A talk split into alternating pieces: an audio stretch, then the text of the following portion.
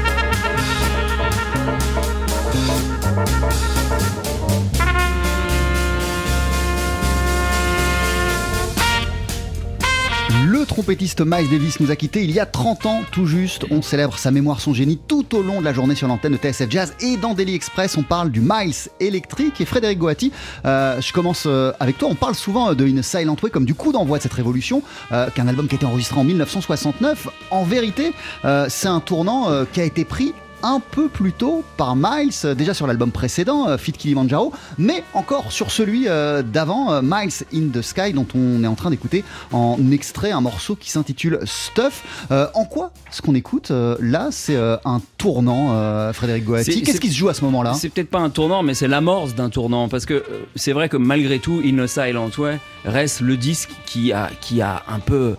Qui a surpris vraiment tout le monde. Moi, j'ose à peine imaginer comment ça a pu être en 1969 pour le public, même les fans les plus fidèles de Miles Davis qui sortaient de quelques années de quintettes euh, euh, formidables avec Herbie Hancock, Tony Williams, Ron Carter, Ben Shorter qui avaient déjà quand même fait bouger les lignes vraiment beaucoup. Euh, là, d'un seul coup, ils se prennent. Alors, c'est des disques de, de transition, mais des chefs-d'œuvre de transition. Hein, Miles in the Sky, la fille de Kilimanjaro.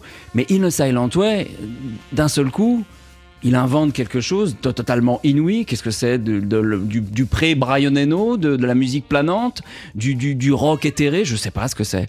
C'est simplement 5, 5, 6, 7, 8 musiciens ensemble dans un studio. Vous connaissez la fameuse anecdote, McLaughlin qui demande à Miles Davis Qu'est-ce que je peux faire comme accord? Qu'est-ce que je peux jouer? Donne-moi au moins une direction, les fameuses directions in music de Miles Davis. Et Miles lui dit joue comme si tu savais pas jouer. Voilà. Donc quand, quand John McLaughlin sort de la séance, il, il demande à Herbie Hancock, c'est toujours comme ça que ça se passe avec Miles Davis? Et Herbie Hancock lui dit, bienvenue à une séance d'enregistrement de Miles Davis. Donc eux-mêmes ne savaient pas trop où ils allaient. Et, Et et Est-ce sur- que lui savait véritablement, euh, Miles, ce qu'il ce qui, ce qui, ce qui, attendait et ce qu'il pas dans sa tête, mais Miles, il a toujours. Là, je- moi, l'impression que j'ai, c'est qu'une impression d'auditeur, d'admirateur. Euh, c'est que il, il sent- il sentait que lui-même était arrivé au bout d'une logique avec toutes ces formes. euh, qui peut-être il devait trouver con- contraignantes du jazz, un thème, solo thème, euh, même qu'il avait déjà quand même pas mal bousculé les, les années précédentes, mais là il s'est dit allez, on met tout à plat. Ouais, et je pense qu'il y a- Euh, y, y a aussi peut-être un, un- un constat qui est que à cette fin des années 60, début des années 70, le, jack le jazz, pardon, le jack, le jazz était devenu un truc euh, très, euh, comment dire, un peu scolaire avec des codes, des règles et un truc un petit peu de la musique à papa comme est pu devenir aujourd'hui le rock'n'roll d'ailleurs, excusez-moi, mais voilà, c'est un petit peu un truc. euh, pour Voilà, c'est ça, il faut casser les Il y avait codes. plus le danger, il y avait plus la, le côté un petit peu euh, dingue qu'il y a pu y avoir dans les années 40-50, tout ça, c'est quand même une jeunesse, une noire américaine. Bien en- sûr. en- et autres. Mais voilà, donc là, c'était devenu un truc un peu plan-plan, un peu clean. Donc, à mon avis, il se reconnaissait plus là-dedans. Il a eu envie un petit peu de. Enfin, de- plan, plan, plan pour Miles, ça je suis d'accord, effectivement. Il y avait quand même aussi l- les Ornette Coleman, les Archie Shep, Bien sûr. euh, qui avaient secoué, qui Évidemment, avaient secoué évidemment, le mais je veux cocotier. dire, le- Alors, le- c'est un peu un- est- est- est installé, quoi. Alors attendez, par- parenthèse, euh, Frédéric Goati, je le disais dans Jazz Magazine, le tout nouveau Jazz Magazine, il y a 30 pages qui sont consacrées Ouais. euh, à Miles et notamment euh, vous ressortez euh, des extraits d'interviews comme ça qu'il a donné au fil des ans et, et je me souviens d'un- d'un extrait d'interview, je sais plus euh, à quelle occasion, fin 60, début 70 où il dégomme quand même un peu en Ah, il, est, Coleman. il est pas très tendre avec Ornette Coleman, il est pas tendre du tout avec Eric Dolphy. Ça, ça l'angoisse, ça l'énerve, ça l'inquiète, ça, cette disparition du rythme, de la mélodie, des accords. C'est quand même, Miles Davis, faut jamais oublier que de son premier à son dernier souffle, il aura été jazzman. C'est un musicien de jazz, il est de culture jazz, sauf que les habits du jazzman, à un moment, il a voulu les lester au vestiaire. Il a, il a toujours voulu, souhaiter ardemment vivre avec son temps et euh, il, il voyait plus que quiconque que le temps très très vite et il a toujours eu un petit peu d'avance sur son temps et euh, il a fomenté des choses comme ça presque malgré lui tout simplement parce que je je suis certain que c'est quelqu'un, Miles Davis, qui se lassait très très vite des choses. Donc, il, bah, se séparait d'un groupe, il, il essayait autre chose. Mais je crois que c'est pas moi qui le dis, c'est que j'arrête. Miles Davis, il préférait se planter, mais toujours recommencer. Voilà. Mais qu'est-ce qui lui faisait sentir malgré tout, euh, qu'est-ce qui lui faisait avoir euh, l'intuition que euh, l'évolution, la suite logique pour lui et pour la musique d'une manière générale, passait par le rock, passait par Bah, le funk et passait par l'électricité? C'est ce que Yarol, Yarol le sait bien, ce sont les autres musiques qui ont, ont- ont dû le, le- le- le passionner, l'intéresser. Jimi Hendrix, Oui, James le, Brown. le- le contact aussi avec euh, Betty Davis, euh, avec, Miss Marbury aussi, je pense qu'il c'est elle qui l'a un petit peu initié à toute cette scène. Oui, le rôle de- Family de Betty Stone. est très important. Justement, Jimi Hendrix et tous ces mecs-là, le Grateful Dead, il était, c'est grâce à elle, enfin en- entre autres, mais je pense qu'elle a eu un rôle très important dans, dans l'ouverture qu'il a eu sur ces musiques-là. Alors, tu viens de citer euh, Betty Davis, Betty Mabry, la voici sur TSF Jazz. Sing it just like that with the gum in your mouth and all, bitch. Hey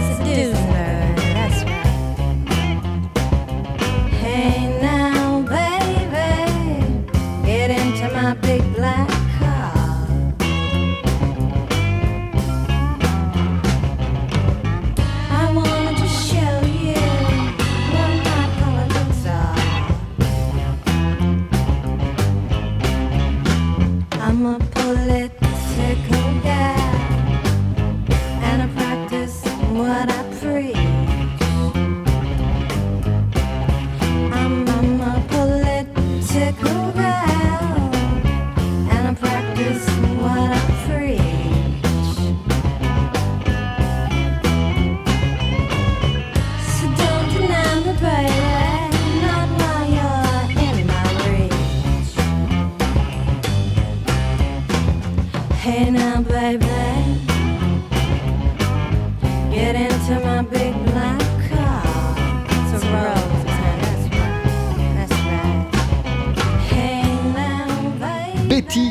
Mabry devenue Betty Davis, la seconde épouse euh, de Miles Davis. Euh, qui était-elle, euh, Frédéric Goati, en quelques mots, et comment ils se sont rencontrés avec... euh, Je avec... sais plus comment ils se sont rencontrés dans une soirée, dans une fête, j'imagine. Elle était très belle, elle était très branchée, elle connaissait tous les, tous les musiciens que Miles ne connaissait pas encore, Jimi Hendrix, Sly Stone.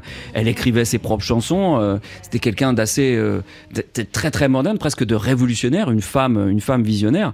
Et il faut quand même souligner l'importance de cette femme dans la vie de Miles Davis parce que elle, elle lui a fait découvrir un monde qu'il oui, ne connaissait pas, le monde, le monde de, un certain monde, un autre monde de la nuit, et, elle lui a fait découvrir des musiques qu'il devais écouter d'une oreille distraite, peut-être même avec un peu de mépris, Euh, le, rock, la soul, le funk. Il y, a- une anecdote amusante, Tony Williams, le grand, l'immense, le sublime, le génial Tony Williams, dans les années 64-5, quand il disait à Miles Davis qu'il était fan des Beatles, Miles Davis euh, avait tendance à se moquer. What the shit? Il fait, ça l'intéressait pas tout ça. Et puis bon, bah, il a fini par comprendre que dans le rock, il se passait aussi des choses passionnantes. Dans la soul, dans le funk, tout ça, ça l'a passionné. Donc Betty Davis, oui, euh, la légende dit, j'ai jamais, je me souviens plus si c'est vrai ou pas que Beaches Brew, le fameux, le fameux double album Beaches Brew. On va, on, on peut traduire le titre? Ouais, ouais. Hein, c'est un brouette salope, un, un- c'est- très provoquant comme titre. Miles Davis voulait appeler ça Witch's Brew, tout simplement, une, une potion magique. Et elle lui aurait dit, c'est pas terrible comme titre, fais un titre un petit peu plus funky, un petit peu plus lettre, ouais. Voilà, Beaches Brew, c'est plus fort. Et j'avais interviewé il y a- il y, a quelques années Michelle Ndegeocello, la, la chanteuse et bassiste. Elle disait c'est formidable parce que Miles Davis, qui était pourtant un, un macho, un type très dur avec les femmes, bien avant les rappeurs, les gangsta rappeurs, il a dit bitch. Voilà. Et euh, vous n'allez pas garder cette phrase, vous n'allez pas l'isoler, c'est sinon je suis mal barré. Voilà, Mais trop tard. euh, c'est pas moi qui l'a dit, c'est Miles Davis. Et, et- et- et d'ailleurs, tu parlais euh, de, de hip-hop, de rap, on, on va avoir l'occasion d'en reparler, notamment en entendant un extrait de In a Silent Way. Euh, Il y a un homme qui est pas musicien, qui joue un rôle très important dans ses albums à cette période-là, c'est le producteur Théo Ah bah oui. Macero, qui lui prend de la matière brute et puis il la retravaille totalement. mais- C'est un procédé ultra Sans Théo. Macero, ça n'existe pas, tout ça. Bien hein. sûr, bien sûr. Et Théo Macero, il avait commencé à bosser avec lui, Théo Macero, avant les. les, les, Ouais. les- C'est génial, il a eu du bol aussi que Miles Davis a eu du bol que Théo Macero l'accompagne dans les expérimentations et dans le côté barré. Ah, Je crois euh, qu'il voilà, avait étudié la musique contemporaine et, et des trucs comme ça. Des euh, techniques de studio d'enregistrement, Ouais, ouais, euh, donc du coup, euh, ça y allait. Bah, c'est notamment euh, Jack Johnson et tout ça, c'est vachement du découpage Bah de ouais. trucs, de machin. C'est des trucs bruts qu'on lui voilà, filait ouais, et puis il hop. retravaille totalement. Effectivement, Ah, mais Miles était même pas là. hein, Et moi, j'ai interviewé une fois Joe Zawinul. Et Joe Zawinul m'avait raconté que lors d'une séance dans les années 69-10, il s'était ennuyé, ennuyé copieusement pendant des heures avec Miles Davis. Quand il est sorti, Miles Davis l'a ramené chez lui dans sa Ferrari et, il lui disait Mais qu'est-ce que tu fais la gueule? Et Joe Zawinul, qui avait son franc-parler, disait j'aime pas ce qu'on a joué, c'est pas bien. Et Miles lui fait bah écoute, euh, on verra bien ce que ça donne au bout du compte. Ouais, mais c'est pas bien. Et quelques mois plus tard, il est allé chez Columbia, euh, euh, la maison de disques de Miles Davis, chercher, il avait rendez-vous et il a entendu le nouveau disque de Miles Davis et il s'est dit ah ouais, très très fort. Et là, il a compris le rôle, l'importance de Théo Macero, le montage, comme on parle pas assez dans le cinéma du rôle des monteurs. ou des monteuses, c'est très très très important. On peut faire des belles images, mais si elles sont mal montées, ça sert à rien. Mais Frédéric Goati, 50 ans après, euh, un, un- un musicien comme le batteur Mackay McCraven fait la même chose aujourd'hui. Bien sûr, ce sont des techniques. Bah oui, enfin c'est pas du sampling, mais comme comme le disait Yarol, c'est du collage, c'est du cut-up, c'est Ouais. Mais c'est- on, on en parlait tout à l'heure, la discographie des Beatles, c'est que ça s'est fait autant au cutter qu'avec des guitares. hein. Bien sûr. C'est Le studio, c'est un instrument. que je recolle le machin, que je. Bon, à l'époque, les mecs faisaient ça, même dans la bande. Moi, j'ai vu Ah des ouais. ingénieurs. Aujourd'hui, on découpe dans les ordi, on prend moins de risques. Mais à l'époque, les mecs découpaient dangereux. dans la bande comme ça, avec euh, un, un crayon blanc et une, une- et une lame de rasoir, et te collaient ça, et c'était hallucinant. Euh, Yarol Poupeau, euh, par quel biais euh, Miles Davis, et particulièrement cette période, Miles Electric, est-elle rentrée dans, dans- dans ta vie? Et qu'est-ce qui t'a. ça, a été quoi la claque dans la, dans la figure que tu as Alors moi, le, à ce moment-là? le- le premier disque que j'ai entendu de Miles Davis, c'est In the Silent Way. En fait, parce que tout simplement, ma mère avait ça à la maison, elle écoutait beaucoup ce disque. Donc, euh, du coup, moi, j'étais. euh, c'est un souvenir un petit peu de dimanche matin ensoleillé où il y avait une Silent Way à la maison et je sais pas, ça nous mettait dans, un- dans un- une ambiance. En tant que gamin, j'adorais. euh, ce disque. Ensuite, moi, je me suis réintéressé bah, à Miles Davis plusieurs fois, mais c'est vrai qu'au moment où on a euh, euh, commencé à bosser ensemble avec FFF, est sorti Toutou. Et que du coup, effectivement, nous, on était très branchés funk, un peu justement hip-hop et tout ça. Il y avait ces influences-là. Et on s'est dit, putain, génial, le mec euh, fait ça comme musique aussi, comme quoi, voilà. Et on avait même isolé le thème de Toutou qu'on jouait dans un break, dans un morceau euh, d'un. d'un- Mar- Marcus Miller était au courant euh, non, non, non, non, Oh, je- on va pas lui dire, on va pas lui dire. et euh, donc voilà, mais c'était en live, tu vois, loin. et donc euh, voilà, donc là c'est l'accent je me suis replongé dans, dans Miles Davis. Et puis ensuite, euh, ben, je, comment dire, j'ai, grâce à votre invitation d'aujourd'hui, j'ai redécouvert des disques que j'avais pas écoutés comme depuis longtemps, comme notamment Big Fun, là que je connaissais pas très bien. Euh, Yarol Poupeau, je me souviens que le, le- le- le- le clip de, euh, du morceau qui vous a, qui vous a fait connaître avec, avec euh, FFF, euh, New Funk Generation, euh, il commençait par George Clinton qui vous faisait chevalier euh, du funk. Donc l'affiliation avec Clinton, elle est claire, on l'a toujours connue. Est-ce que FFF se sentait enfant de Miles? Alors nous on écoutait beaucoup, oui, alors on écoutait beaucoup ensemble et notamment dans le camion Agartha et Pangaea. Les deux albums live de 75. Et alors on était. euh, alors c'est donc euh, Pimpin qui nous avait fait découvrir ces deux disques-là, Eh qui était oui. saxophoniste euh, au début de FFF avec nous. Et, euh, et ouais, on écoutait ça parce qu'il y avait ce côté justement hybride, funk, rock avec des sons, des breaks un petit peu expérimental, barré. Et donc nous on était à fond là-dedans, on découvrait ça genre. On écoutait avec un suspense. euh, continu, euh, qu'est-ce qui va se passer après et tout. Ah ouais, incroyable, le break et tout. Donc oui, on a été très influencé par ces deux albums. Et puis mine de rien, c'est la génération, je crois que Yarol part de la fin des années 80, du tout début Ouais, des ouais. années 90, où ces deux disques, Agartha et Panga, sont ressortis en CD. Donc il y a toute une nouvelle génération qui les a découverts. Parce que je peux vous dire une chose, moi j'étais disquaire à l'époque. Et le Miles Davis électrique de cette époque-là n'était pas très populaire. Les gens disaient, oh j'aime pas, c'est free. Alors je dis non, c'est pas free. Oui, mais c'est rock, j'aime pas. Les gens avaient du mal avec ça. On était dans les années 80, Miles Davis était encore vivant, faisait une musique beaucoup plus accessible. Euh, Celle-là paraissait ésotérique, étrange, difficile d'accès, et surtout les disques, on, avait du mal à les trouver à cette époque-là. Ils n'avaient pas encore été republiés en CD. Alors depuis, évidemment, un travail énorme a été fait, et tout le monde a pu redécouvrir ça. On célèbre la mémoire de Miles Davis tout au long de la journée sur TSF Jazz. On continue euh, à parler du Miles électrique euh, avec toi, Yarol Poupeau, avec toi, Frédéric euh, Goati. Euh, et d'ici quelques instants, juste après la pub, on va entendre un extrait du fameux disque In a Silent Way qui a lancé cette révolution. À tout de suite. 12h-13h, Daily Express sur TSF Jazz. Aujourd'hui, moule marinière, foie gras, caviar, cuisses de grenouille frites ou alors tarte au poireau. Jean-Charles Doucan. Venez-t'en.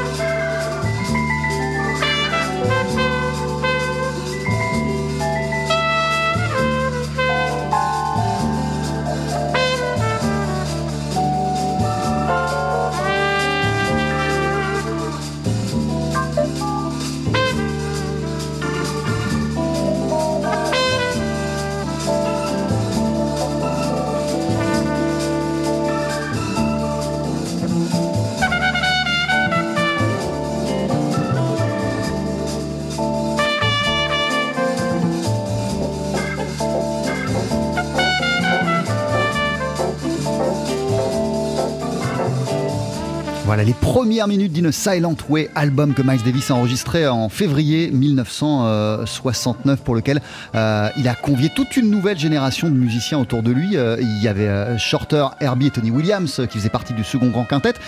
Mais pour donner corps à ces nouvelles idées, à ces nouvelles envies, il a ramené vers lui Joe Zawinul, John McLaughlin ou encore Dave Holland. Frédéric Goati, comment il les a trouvés tous ces musiciens? McLaughlin, c'est Tony Williams qui l'a ramené. Dave Holland, euh, il l'a vu en concert au Ronnie Scott à Londres. Euh, qu'est- Qu'est-ce qui lui a fait sentir que tous ces gens-là, euh, c'est ce qu'il lui fallait pour donner corps à ces nouvelles idées? Le, pardon, le flair, le flair, l'envie de se renouveler, l'envie de s'entourer de, de nouveaux musiciens venus de tous les horizons. Il faut dire une chose, c'est que euh, la, la musique de Miles Davis à cette époque-là, elle n'a jamais été autant métissée. À tous les points de vue, il y avait des musiciens afro-américains, des musiciens blancs, des musiciens anglais, des musiciens. Après, il y aura même des musiciens français, Dominique Gaumont, euh, Mino Sinelu. Euh, c'est, il a envie de brasser des énergies, de, de prendre des risques. On le disait en micro, Miles Davis à cette époque-là, il faisait absolument ce qu'il voulait, quand il voulait, avec qui il voulait, euh, où il voulait. Et ça, c'est inimaginable aujourd'hui qu'une maison de disques, et pas n'importe laquelle, Columbia, le laisse faire tout ça. Alors qu'ils encadraient de manière beaucoup plus stricte les groupes qui vendaient beaucoup d'albums à l'époque et qui faisaient aussi une sorte de fusion du jazz et du rock, presque avant Miles Davis, je pense à Blood, Sweat and Tears ou à Chicago. Euh, Blood, Sweat and Tears, euh, qu'il dégomme aussi dans un extrait d'interview que vous ressortez dans le Jazz Magazine. Parce qu'il est jaloux en fait. Il voit que ces groupes-là, alors ce sont des, cibles faciles en quelque sorte pour Miles Davis. Ce sont des musiciens blancs qui lui piquent un peu des, des idées, mais qui en, qui en inventent quand même aussi, qui inventent aussi des choses. Et en même temps, beaucoup plus que lui. il alors il est jaloux. Et, et- et en même temps, euh, très vite, il veut jouer dans les mêmes endroits qu'eux. Quand il va euh, à Fillmore East, quand il Voilà, va à l'île il se à- à retrouve à de jouer en Wright. première partie de The Band et Robbie Robertson, le génial Robbie Robertson du groupe The Band, raconte dans son autobiographie que Miles était un peu méfiant. Ça, je crois que ça lui plaisait pas beaucoup, de, de- de- ça le vexait de jouer en première partie de groupe de rock. Puis finalement, il s'est aperçu qu'il y avait beaucoup plus de jeunes dans la salle, peut-être un, un nouveau public à, à capter. Ça, c'est très important. Euh, en bas de la pochette euh, de In a Silent Way, euh, il y a cette euh, phrase euh, Directions in Ah. Music by Miles Davis. Qu'est-ce qu'elle implique, ce- cette phrase? Bah, c'est tout simplement, je crois, hein, j'y étais pas, hélas, hein, pour moi, mais c'est ce qu'il faisait en studio. Faut aller par là. La direction à prendre, c'est celle-là. Démerdez-vous. euh, je vous donne, voilà, faut aller de là à là. Il y Le avait pas de GPS partition. musical, euh, Miles Davis, quoi. C'est le mais, mais- mais c'est déjà cette phrase-là, elle aurait pu être écrite sur Kind of Blue aussi. Euh, il s'est toujours mis en danger. Je vais, vous- je, je vais te faire une confidence, Jean-Charles. La première fois que j'ai entendu une Silent Way, c'est il est dans les 5-6 premiers disques de Miles Davis que j'ai que j'ai découvert. Euh, ça m'a fait le même effet que Kind of Blue. Une musique comme ça très vaporeuse, étonnante. J'avais l'impression que chaque morceau s'enchaînait, même dans Kind of Blue d'ailleurs. Euh, et j'ai vu du bleu, j'y ai vu que du bleu, à tous les sens du terme, euh, parce que les pochettes se ressemblaient un petit peu, c'était sur bleu-noir comme ça. Et j'ai pas trouvé, ça m'a pas choqué, moi, la différence entre Kind of Blue et Innocent Way. Peut-être parce que je l'ai découvert avec une, bonne vingtaine d'années de retard, entre guillemets. Mais c'est sûr qu'à l'époque, ça a dû, voilà, euh, c'était la fin d'une époque et le début d'une autre, ça c'est sûr. Mais aujourd'hui, je suis pas certain, notamment les plus jeunes d'entre nous qui, qui découvrent peut-être cette musique sur les, sur les Spotify, les Deezer et, et, et- et les Cobuzz et tout ça, se disent Ah, Mais oui, c'est la même musique, c'est le même, c'est Miles Davis à la trompette, finalement.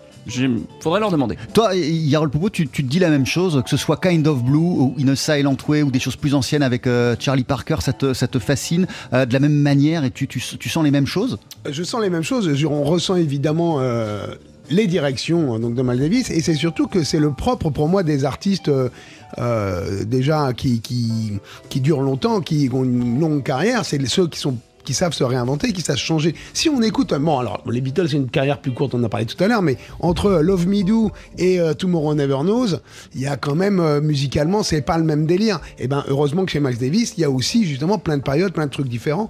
Que ce soit euh, David Bowie, c'est un peu pareil aussi. Il y a plein de trucs. Même, euh, même chez les Stones, par exemple, il y a quand même des, des- des périodes vraiment différentes. Et moi, c'est ça qui m'intéresse aussi, justement, euh, chez, chez ces gens-là. C'est qu'est-ce que qu'est-ce qu'il va faire? Ça va être quoi son nouvel album? On en parlait tout à l'heure en antenne, mais Prince, c'est pareil. Moi, j'attendais avec suspense le prochain album de Prince quand j'étais moi, mais qu'est-ce que ça va être? Où est-ce qu'il va aller Qu'est-ce qu'il va nous sortir? Quelle direction il va prendre? Voilà, et donc ça, c'est pour moi, c'est le propre des, des, des, des- des artistes enfin, que, que j'aime et moi qui m'intéresse, parce que euh, justement, et, et à chaque fois, on reconnaît quand même l'identité du mec. Quoi. Frédéric a- Alors, sans vouloir spo- spoiler la fin, en quelque sorte, de cette histoire, parce qu'il y a toujours un début et une fin, finalement, dans les périodes de Miles Davis. Ce qui est indissociable de cette période dite électrique, donc, allez, on va la situer de 1969 à 1975, c'est cette fameuse retraite. C'est euh, ces 5 ans de Miles Davis, euh, confiné volontaire, visionnaire déjà. Il s'est confiné dans son appartement pendant 5 ans, lui. Mais alors, je, je- euh, là, je- je voulais finir par ça. Ah bah, c'est- pardon. c'est- C'était la fin de l'émission, mais c'est pas grave. euh, parlons, parlons de la fin tout de suite. Bah. Qu'est-ce qui fait qu'en 75, à un moment, il s'arrête et qu'il reprendra pas la musique avant 1980 Ah, alors là encore, ce qui, ce qui fait qu'il change à la fin des années 60, c'est qu'il a envie de gagner plus d'argent, d'être plus au contact du public jeune, d'être de son temps, de vivre avec son temps.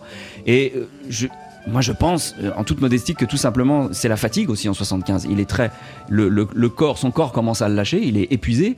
Il a eu, voilà, il, il était, il avait des problèmes euh, physiques, des problèmes dus la- la à- à hanche. de hanches, dus aux drogues. Tout ça, c'est, voilà, il est, le corps de Miles Davis dit stop. Donc il s'arrête. Peut-être qu'il s'est dit, je vais juste m'arrêter quelques semaines, quelques mois. Puis ça a duré 5 ans, mine de rien. Alors, on ne savait pas à l'époque où il était, qu'est-ce qu'il faisait. On sait maintenant qu'il a dû quand même toucher un peu sa trompette, elle est peut-être pas toujours euh, planquée dans le tiroir. Euh, il, est, il a invité des gens chez lui, ses, ses amis musiciens, les Herbie Hancock, les Jack de Jonette, les Ron Carter, sont allés le voir. Il avait plus envie de jouer, tout simplement. et Et, peut-être que cette musique électrique qui, qui faisait fi de tout ce qu'on avait, ce que les anciens admirateurs de Miles Davis avaient aimé dans les années 40, 50, 60, c'est-à-dire la mélodie, euh, euh, l'harmonie. euh, bah, dans les années 70, ça, a- ça a un peu disparu, tout ça. Il s'est concentré sur le rythme, sur l'électricité, sur la puissance même de la musique. Mais il est allé au bout de cette logique peut-être trop vite, assez vite. Et il s'est peut-être aussi lassé de ça. Et c'est important chez Miles Davis, je crois, cette notion de, de lassitude. Comme, comme tous les Gémeaux, il avait envie d'essayer plein de choses différentes Moi, et il se lassait. il- il- je pense qu'il attendait tout simplement le rap. Il attendait le Sans hip-hop, savoir il, attendait, existait, il attendait le truc un petit peu, effectivement. euh, Il l'a pas vu a venir, peut-être fait le tour. en 75. Il avait fait le tour, euh, peut-être effectivement, comme tu disais, euh, de 69 à 75, de tout ce qu'il pouvait faire comme expérimentation électrique. Effectivement, les deux derniers, la Agartha et Pangaea, c'est vraiment super puissant, limite un peu hard rock par moment et tout. Et je pense qu'il s'est dit, bon, bah voilà, maintenant. Euh, Qu'est-ce que Stop. Et, et en voyant arriver à mon avis les, les premiers trucs euh, justement il était à New York toute cette Bah, bien sûr. en voyant justement la fin des années 70, tout ce qui s'est passé, et justement l'émergence de toute cette culture, euh, le- de tout ce qu'a créé ensuite le hip-hop et tout, et peut-être que ça, du coup, il s'est dit, ah tiens, là, il se passe un truc, j'ai peut-être envie de ressortir de ma de mon truc, ouais, et j'ai surfé sur cette vague-là. Là. Tous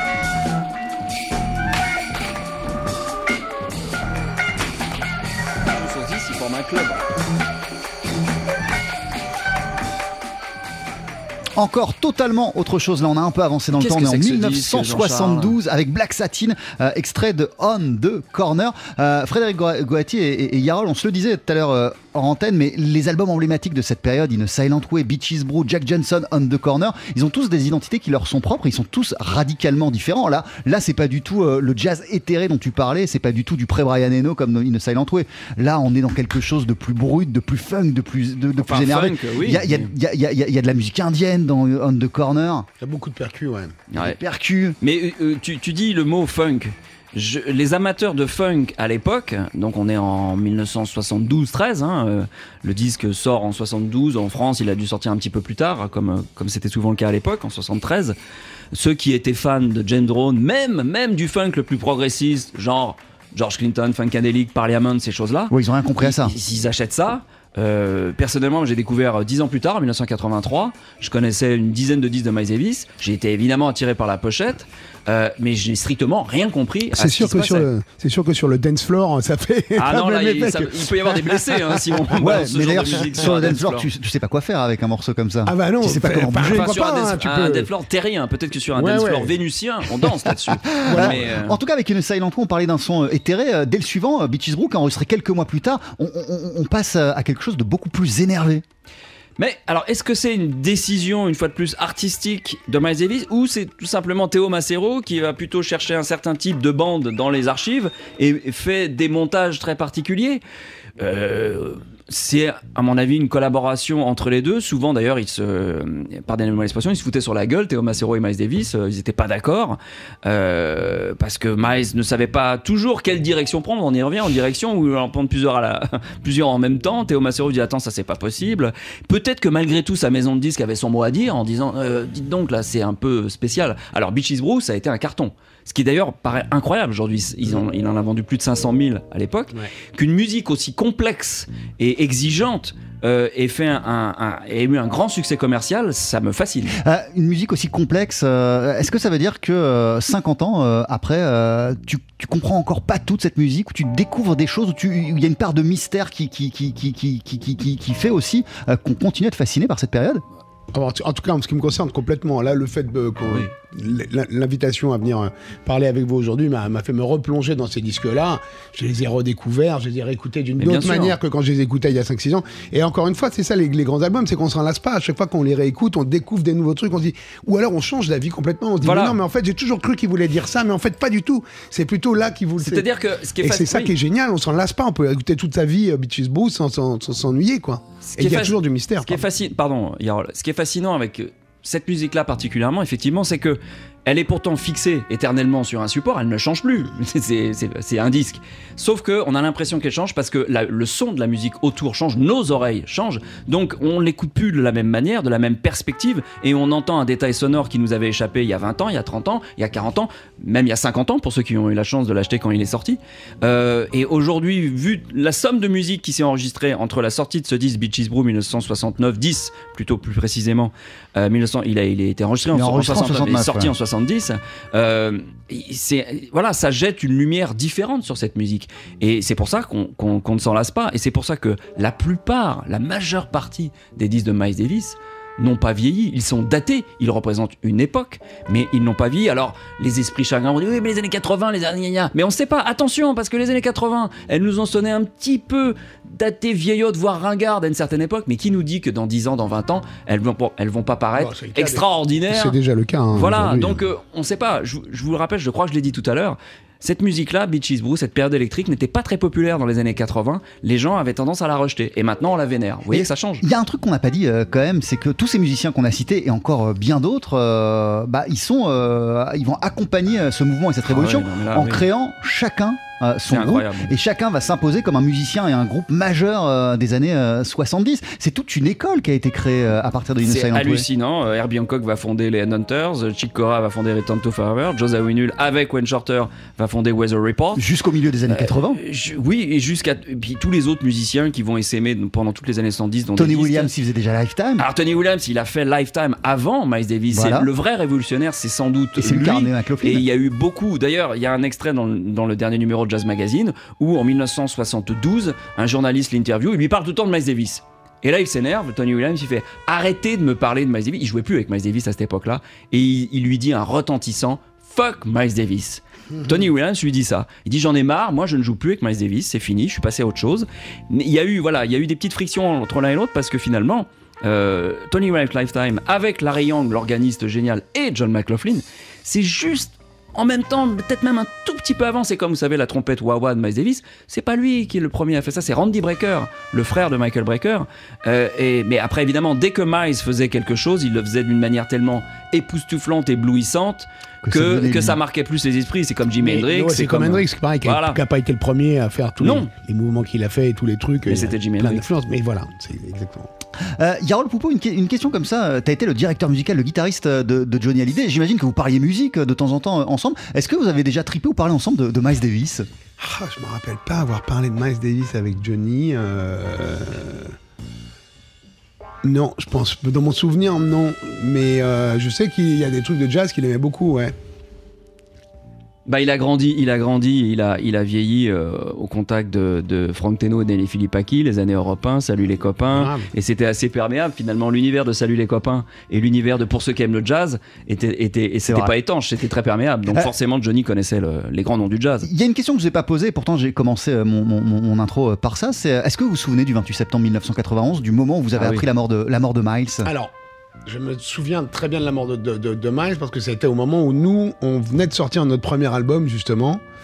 Et où euh, Blast Culture. quand- sur scène on jouait euh, ce petit extrait du thème de Toutou qu'on avait commencé à jouer déjà. Et, euh, et donc, euh, alors je me rappelle plus exactement ce jour-là précisément, mais je me rappelle très bien de la période et d'avoir appris que Miles était mort. Et des- Alors, euh, moi, je me souviens, si ma mémoire est bonne, c'était un dimanche. Et euh, c'est un, journaliste de Jazz Magazine qui m'a appelé, Stéphane Olivier, pour ne pas le nommer, qui m'a dit Miles Davis est mort. J'ai aïe. Alors, c'était peut-être un dimanche ou un samedi, je sais plus. Euh, et, là, on avait l'impression qu'un monde s'écroulait. C'était un, peu comme finalement dix ans après les, les Twin Towers. Et c'était quelque chose d'assez troublant finalement, parce qu'on avait l'impression qu'un qu'un train, que quelque chose s'arrêtait, parce que quoi qu'on pense de, toutes les périodes de Miles Davis, il y en a qui aiment telle ou telle période, il y en a qui détestent les années euh, euh, 70, il y en a qui détestent les années 80, il y en a qui ne jurent que par les années 50, etc. etc.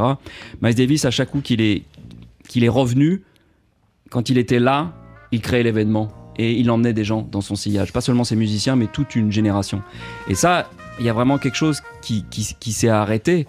Et, euh, et non, c'est vraiment. La mort de Miles Davis, oui, c'était vraiment euh, très très fort. Mais son Et- influence est toujours aussi forte. Et, il avait quoi, 65 ans, je crois 65 quand- ans, Il était très jeune, en fait. Mais il continue à sortir des trucs. Enfin, c'est encore une fois, c'est un musicien dont on attendait on- ce qu'il allait, faire- allait ensuite. Il y a certains musiciens qui, bon, qui, qui, qui meurent, ils ont tout donné, ils sont finis, ils sont à la retraite, en, voilà, bon, voilà, ils vivent sur un acquis et puis voilà. Mais lui, il était toujours en train de chercher de, de- de- vous savez de quoi la prochaine tambouille à faire. Il aurait peut-être fait de la musique électronique, il aurait peut-être fait Bah, des il trucs était en, plein- pleine collaboration avec des rappeurs à l'époque. Voilà, avec hein. des rappeurs, ou même peut-être il aurait bossé avec, je sais pas quoi, les Chemical Brothers ou des mecs comme ça. Ouais, et voilà, donc euh, c'était un- toujours un petit peu. Ah merde! Yarol Poupeau, merci beaucoup. euh, Merci à vous. d'être venu euh, nous voir euh, dans, dans Daily Express. Frédéric Goati, merci aussi d'être venu. Je rappelle Merci que le tout nouveau Jazz fini. Magazine consacre 30 pages spéciales à Miles Davis et qu'il y a même, je l'ai- je l'ai pas dit, mais, mais tu as assisté à son concert à Paris deux Ouais. mois avant sa mort à, à- à la Grande Halle de, de la Villette et que tu avais publié à l'époque un compte rendu qui est republié. Donc je... Oui, parce que j'avais eu le bonheur, le privilège d'assister non seulement à ce concert qui est devenu à juste titre légendaire aujourd'hui, c'était la seule fois de sa vie où il s'est mis, enfin il l'a fait à Montreux aussi quelques jours euh, après, il a rejoué la musique du passé, ce qu'il n'avait pas pour habitude de faire, et j'avais eu la chance de pouvoir me faufiler aux répétitions, au soundcheck, à la balance, qui a duré au moins deux heures, et j'étais là tout seul dans cette grande halle qui était dehors, et j'ai vu tous les musiciens. Tu vois Jackie McLean, Euh, Jackie McLean, John Scofield, euh, et c'était absolument un, un spectacle extraordinaire pour moi. J'étais à quelques mètres de Miles Davis et je m'en souviendrai, je l'espère, toute ma vie. Et c'est à lire. Donc dans Jazz Magazine, tu voulais euh, lire trois lignes. euh, Oui, je te propose de les lire un- pour se quitter. C'est un très beau livre qui, qui n'est pas consacré directement à Miles Davis. Ça s'appelle Manhattan Chaos de Michael Mention, c'est chez- au 10-18 chez l'éditeur. Et écoutez, il parle de Miles Davis. Je vais leur montrer, moi. D'un pied ferme, j'active ma wah et mon corps, ma trompette s'électrise. Une note et j'enterre le jazz. Encore. Tuer le père, le profaner pour qu'il renaisse et crève à l'infini. Je persiste, voûté. Avant, je jouais vers les cieux. Maintenant, c'est vers le sol. Racine, Afrique, percu, puis la basse, elle, toujours plus grave, et moi, toujours plus aiguë. Je ne joue pas, je laboure, sonde la terre, creuse mon sillon au rythme de la batterie, syncopé. Je trouve que c'est très bien dit, et ça résume, voilà, parfaitement ce que faisait Miles Davis à l'époque. Merci Manhattan Chaos. à vous deux, Frédéric Goati. Merci beaucoup. Merci beaucoup. Et à très vite.